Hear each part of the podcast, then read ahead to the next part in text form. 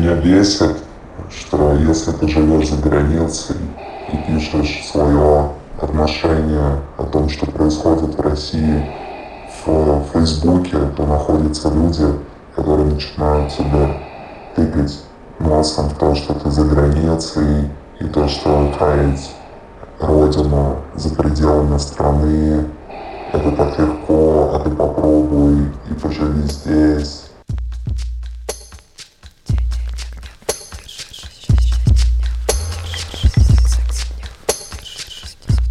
Записываешь? Записываем. С вами подкаст «Но вы держитесь» и его постоянная ведущая Света, Света Шедина. Шедина. И менее постоянный, но старающийся быть постоянным соведущий Алексей Иванов. Да, причем постоянно пытающийся быть постоянным, как и концепция нашего подкаста. Сегодня я хочу описать, о чем подкаст, словами нашей слушательницы, возможно, слушателя, с ником Лена Пав МСК, которая в своем отзыве на Apple подкастах написала в том числе такие слова. Слушаешь и чувствуешь, как растет градус человечности и принятия, и непринятия в окружающем пространстве. Сейчас, мне кажется, особенно непросто все время держать в голове, что ты просто человечный человек среди других человечных людей, а не все эти конструкции, которые настроил в своей голове. Спасибо, что напоминаете. Спасибо вам за этот отзыв. Думаю, что для этого мы и здесь. Напоминать в первую очередь себе о том, что мы люди, о том, что иногда нас бесит, но мы держимся вместе, и это нам помогает. В общем, беситесь на здоровье. То, что нас не бесит, делает нас сильнее. Или то, что нас бесит, делает нас сильнее. То, что нас бесит, делает нас. Да, это возможность для роста. Согласна. Покатили. Конечно же, раздражает, когда правительство или любые государственные органы ведут себя по отношению к людям, как по отношению к быдлу или идиотам. Но это ситуация общая для всех людей, проживающих в России, поэтому это совсем не уникально. Кажется, это ситуация общая для людей, проживающих по всему миру. Согласен полностью. В принципе, в любой стране так. Приходит к власти какая-нибудь там партия или какой-нибудь президент. Дальше он такой, типа, опаньки, теперь надо выполнять там, предвыборные обещания хотя бы чуть-чуть, иначе меня не сберут второй раз. Но после третьего уже нормально. Ну да, если ты такой, типа, хитрый, у нас тут суверенная диктатура. Слушай, а тебе не кажется, что это похоже на запуск продуктов, типа, когда ты версии в App Store, например, заходишь в Facebook, там свои мессенджеры, какие-нибудь Facebook приложения обновляют каждые две недели.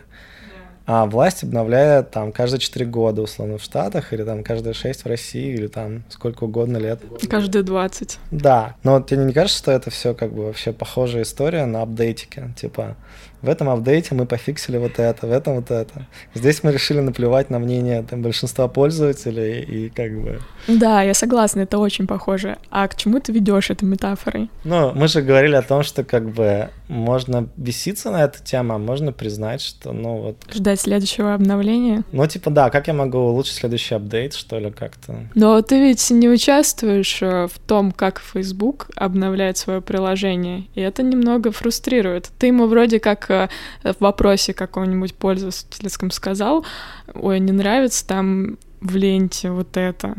А он такой выпустил э, новое обновление, и в ленте все то же самое, еще даже хуже. И как справиться с этой фрустрацией, когда тебя, в принципе, не слышат? Позиционируют так, что делают для тебя, но не считаются с твоими желаниями вообще. То есть, по сути, Facebook не сильно отличается от любого государства? Абсолютно. Ну вот, я к этому веду, что как бы это как комменты писать в App Store, типа, если очень много-много людей соберется и скажет, типа, идите в жопу, может быть, что-то поменяется. Люди голосуют звездочками, условно, в App Store, они также делают, в принципе, в реальной жизни, просто у них как бы факт выражения вот того, что они хотят выразить, он разный. Там кто-то такой, типа, ну, блин, ну, фейсбучик дает мне законнектиться с друзьями, ну, похер, что он сожирает там кучу моего внимания, показывает мне рекламу, заставляет меня покупать ненужные мне вещи. Ну, как бы буду игнорировать этот факт и сфокусируюсь... На чем-то более важном, например, на стабильности. Да, или там детей растить в родной культуре, или там какой-то понятный порядок вещей, или ты знаешь, кому занести, что, куда положить на полочку. То, что нашего слушателя бесит, оно абсолютно легитимно, абсолютно понятно и наверняка бесит многих из нас, может быть, включая нас с тобой. Меня это тоже часто, меня это часто подбешивало. Я честно тебе скажу, что как бы, когда я так ощущал. Но потом я начал смотреть, как бы, а в чем разница. И разница, мне кажется, в том, что ну, где-то есть страны, где интерфейс с властью, он имеет совершенно уже уебищную форму, там, где ты вообще никак не хочешь не иметь дела. Что Венати там ничего не подбросила и никак себя там не ну, часто, если у тебя есть деньги, ты, например, можешь там как-то с интерфейсами, которые прослойки какие-то между тобой и государством взаимодействовать и как-то жить спокойно. А бывает, что ты как бы живешь уже сразу в том месте, где нормальный интерфейс, все вроде настроено хорошо, но там есть минусы, там есть другие минусы. Ты просто как бы в этом плане много людей, моих знакомых, которые переехали в Европу после там какой-то интенсивно интересной и там живой жизни в Москве, они там такие, знаешь, сразу типа, ну, окей, вот я хожу на работу, делаю все как надо, там выношу мусор, сортирую, и как бы езжу на велосипеде, у меня все ок. И такая, знаешь, в голосе немножечко такая, знаешь, типа, это моя жизнь на ближайшие 45 лет. Застрелите быть, меня. Да не застрелите, там скорее, ну как бы тебе нужно там в любом случае будет искать, где твои плюсы и минусы, просто минусы будут другими. Ты интересную мысль сейчас сказал. Мне кажется, в некотором смысле это даже потребность, потому что в России жизнь — это всегда борьба, всегда адреналин. А, например, где я сейчас живу, это ой, кофешоп открылся, событие года или да, джазовый да. фестиваль на траве. И все, никакой драмы, никакой красоты, страсти. Мне кажется, нам сейчас поставят одну звездочку очень много слушателей. Просто давай смотреть вот на идею, что у нас есть какие-то там корзинка с яйцами. Внезапно, ну давай, идея мне нравится. Покрашенными в разные цвета. И там, условно, в России они у тебя покрашены определенным цветом, Какие-то яйца у тебя покрашены там цветом, типа, я выживаю, там, какие-то цветом, типа, у меня самые охуенные друзья, там, какие-то у меня бесплатное образование, медицина, там, плюс-минус достойное. А если занести бутылочку там чего-нибудь еще доктору, то вообще нормально. Плюс-минус у тебя как бы они покрашены определенным цветом. Вот, короче, ты решил, типа, такой, так, все, задолбало меня вот это вот все, э, не хочу приколачивать себя к Красной площади, поэтому Поэтому поступлю там как э, человек, который не хочет платить налоги там, где он там родился. Он хочет платить налоги в другом месте. И он меняет как бы юрисдикцию, например, потому что он какой-нибудь айтишник. И он такой, типа, опаньки, а что у меня здесь? Он думает, что яйца будут раскрашены, ну, как-то там по-другому. И они действительно раскрашены по-другому, но не всегда эти цвета, в которые они раскрашены, тебе будут нравиться. Как адовая платная медицина за нереальные деньги, которые не работают, например. Пиздец, я к дантистам тут ходил в Штатах. Ну, страшно просто мне. Александр Сергеевич в Москве просверлил зуб, э, поставил пломбу, там все заделал за 2000 рублей, а здесь мне в рот заглянут за 500 долларов. И что скажут? Непонятно, вроде нормально все. Занеси еще 50 тысяч, тогда, может, что-то найдем. Ну да, и получается, что ты выбираешь как бы какую-то стратегию, которая тебе может быть не близка, но типа ты ее выбираешь, потому что у этого есть какое-то количество плюсов, неочевидных изначально. А может быть плюсов меньше, чем ты думаешь. И я к чему это все говорю, что у меня есть очень много примеров людей, которые приехали счастливы на чужбинушке, примеров людей, которые приехали и несчастливы на чужбинушке, и примеры людей, которые просто как бы такие немножко приохренели, а потом адаптировались. Короче, это не черное и белое. И важный момент, что в этой корзине яйца мало того, что они другого цвета, когда ты переезжаешь, так ты еще их как бы перекрашиваешь постепенно под себя. Вот это ты красиво рассказал. Ты на родине все пытаешься перекрасить, ну и на другом месте. Просто вопрос как бы как. Я очень много знаю людей, которые по там супер политическим соображениям такие, вот не могу со своими яйцами, со своими убеждениями жить здесь. И они перемещаются, и дальше они там перекрашивают как-то иначе. Но сложности это не уменьшает. Мне вообще кажется, что нужно тогда подходить уже к делу как бы краткосрочно, долгосрочно. Ну, из, из разряда долгосрочно это типа, окей, а как я вижу там развитие своей жизни в горизонте 50 лет? А краткосрочно тебе в течение года. И если ты понимаешь, что та, твое перемещение, оно связано одинаково с тем и с другим, и то и другое позитивно отразится на там, том, как ты видишь будущее, то, мне кажется, это, ну, у этого больше шансов. А если ты только смотришь на краткосрочные вещи, либо надеешься, что все будет иначе, то, мне кажется, будет какой-то набор разочарований.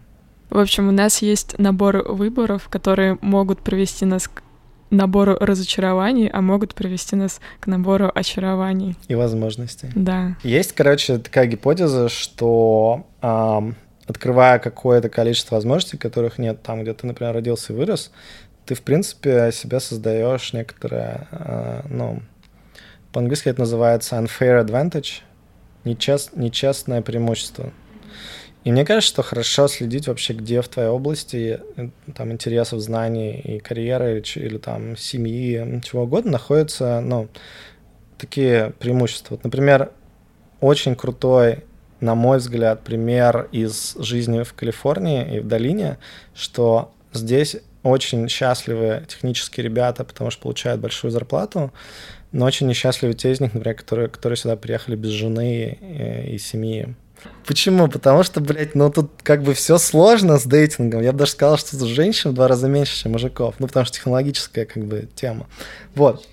Но самое смешное, что даже девочки, с которыми ты общаешься, они тоже как бы такие, типа, были тут все заняты, а те, кто не заняты, они какие-то питерпены. И, короче, все несчастливы, и поэтому... Господи, какие питерпены, Алексей. А, мне кажется, нас понесло в другое русло, и мы эту тему оставим для наших следующих подкастов и вернемся к конкурентным преимуществам. В чем заключается конкурентное преимущество неравное? В том, что с точки зрения денег и карьерных возможностей здесь все круто, а с точки зрения, например, найти себе классную женщину, если ты мужчина гетеросексуальный и так далее, то, возможно, тебе будет кайфовее в Одессе, я реально знаю парней, которые тут пожили такие, так, ну понятненько, ладно. Э, поеду-ка я в Одессу. И там остались. Отличная поучительная история. Спасибо большое. А что ты считаешь самым ярким, нечестным конкурентным преимуществом России и таких сочувствующих стран?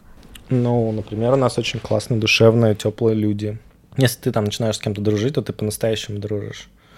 То есть такого уровня отношений во многих западных странах просто нет. Даже там, если ты знаешь кого-то очень долго, не факт, что вы будете с ними настолько близки, как с любыми там своими друзьями в такой и восточноевропейском, так сказать, климате. Это правда, я согласна. Меня бесит, что если ты живешь за границей и пишешь свое отношение о том, что происходит в России, в Фейсбуке, то находятся люди, которые начинают тебя тыкать носом в то, что ты за границей, и то, что таять родину за пределами страны, это так легко, а ты попробуй и поживи здесь, и ты не имеешь никакого морального права осуждать то, что здесь происходит. И мне кажется, это происходит как в Фейсбуке, но если выйти на улицу и спросить людей где-нибудь э, в Самаре, то, наверное, много людей тоже так же будут считать. И это страшно бесит. Я, я твой отец. отец. Но мне кажется, именно бешенство берется тогда, когда ты хочешь что-то сделать хорошее для своей стороны и как-то как Прометей принести огонь знания и хотя бы у себя в Фейсбуке написать такой пост, который заставит людей подумать как-то по-другому, а они говорят, не нужен нам твой огонь. А ты знаешь, как фильтры а, работают сейчас в разных фейсбуках и прочих гуглах? Типа, чем больше ты на какую-то тему начинаешь искать статьи, обрастать друзьями и так далее, тем меньше тебе показывают мнений, которые отличаются от твоего. В Ютубе посмотришь видео про котят, потом месяц тебе будут рекомендовать видео про других котят, потом про щенят. Через два месяца ты заводишь первого котенка, через три второго котенка, через 40 лет у тебя кошачий питомник. А у разработчиков питомник. Это отчасти причина того, почему высказывания на какие-то темы будут будоражить сердца людей, которые уже так же думают, как и ты, и совершенно никак не затронут людей, которые, которые думают иначе. Ну, потому что они просто этого не увидят, а если увидят, они скажут, ну, ты дебил. Буду больше общаться с другими ребятами, которые думают так же, как я. И эта вот история называется Filter Bubble. Она известная, причем с ней очень непонятно, что делать, то есть разные есть теории, но в целом, если мы смотрим на максимизацию метрик корпораций типа Facebook и Google, то ну, мы смотрим на заработанные деньги. Основная бизнес-модель — это реклама. Реклама основана на таргетировании. Соответственно, Facebook и Google, они больше всего заинтересованы в том, чтобы люди, которые там проводят время, проводили там больше времени, занимаясь теми вещами и читая про то, что им интересно уже, да, интересно, нравится, близко и так далее.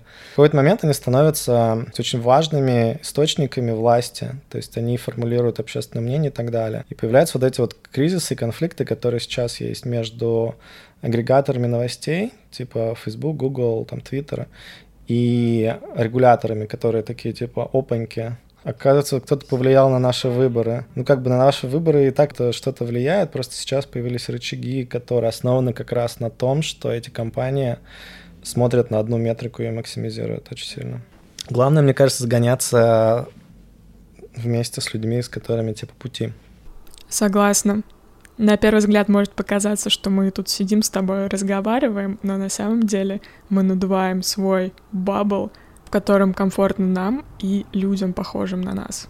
И мне это очень нравится. А мне кажется, что еще вот эта вот история про фильтрат, ну, filter bubble, он приводит к тому, что у нас поляризируется мнение. То есть нам очень сложно становится быть в полемике, в дискуссии, в адекватном каком-то общении с людьми с противоположным мнением, и мы сразу это очень резко воспринимаем как что-то негативное, направленное против нас. Ну, потому что если ты там 99% времени находишься в ситуации, где ты в фейсбучке окружен прекрасными эльфами, которые разделяют твои эльфийские взгляды, Потом вдруг кто-то лайкнул, пошерил, и к тебе пришли уже совсем другие гремлины. Да, и ты такое, типа, уже сильные эмоции испытываешь, да? То есть ты не натренирован находиться в, этом состоянии. А у комментаторов какие заморочки при этом? Да, люди, которые приходят э, в комментарии к, э, вот, например, нашему слушателю, у них может быть серьезная фрустрация, синдром упущенной выгоды, потому что они там вынуждены оставаться в тех условиях, в которых они остаются, и вот они им как-то вот важно подъебнуть и как-то поддеть автора, который находится, на их взгляд, в том месте, где трава зеленее, они говорят, типа, что ты вообще там, типа, выеживаешься. Вот. Но, с другой стороны, интересно, что, может быть, нашему слушателю тоже ведь не просто так кажется обидным, что, ну, там, он думает о судьбах Родины из-за границы, как это всегда было принято из, ну, в нашей российской интеллигенции, правильно? А, а ему тут говорят, что так, типа, нельзя. Как бы, ну, как так? Всегда так было, а теперь нельзя. Почему? Что за фигня? Нас заведомо изгоняют откуда-то, а мы, мы на чужбине, там нам, может быть, еще и не так-то, там мы не адаптировались еще полностью к ней, вообще хочется в своем контексте быть. Ну, типа, блин, это как бы такое дурацкое исключение из группы, и в каком-то смысле обидно именно то, что ну, по признаку такому простому, как из разряда ты находишься за границей, тебе нельзя здесь рассказывать ничего. Люди пытаются тебя как-то там исключить, так сказать, из дискуссии. Поэтому нашего слушателя, с одной стороны, можно понять. С другой стороны, нашему слушателю можно, как, как, как мы любим, предложить э, рефреймить и быть адаптивным, и продолжать делать то, что ему кажется важным, потому что это может быть важно для других людей, и они могут э, его даже считать своей ролевой моделью в какой-то момент. Да, рефреймите, да, рефреймимы будете. А нас недавно зафичерил Apple в топовых подкастах, за что им большое спасибо. И это классный опыт.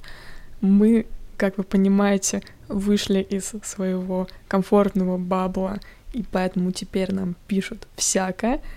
Поэтому, если у вас есть желание нас поддержать, мы будем очень благодарны вашим звездочкам в Apple подкастах. Спасибо вам, ребята. Присылайте свои бесяки в нашего телеграм-бота «Держитесь, бот» и рассказывайте, что вас бесит. А если вас ничего не бесит, хорошенько подумайте. Такого не бывает. Причем в какой-то момент ты бросаешь медитацию, такой, как же меня бесит то, что я бросил медитацию. Вот когда я медитировал, был такой спокойный.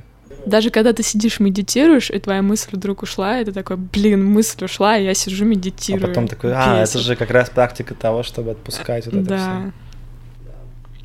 Ну что же, с вами были Света Шедина и Алексей Иванов. До встречи. Хорошего вам дофамина. Дорогого вам дофамина. Дорогого вам, дорогой дофамин. Дорогие мои. Помнишь, был такой, была такая передача, нет, была такая передача, не Ералаш, а второй канал, второму каналу Аншлаг. И там вот эта ведущая была, Регина, Регина Дубовик.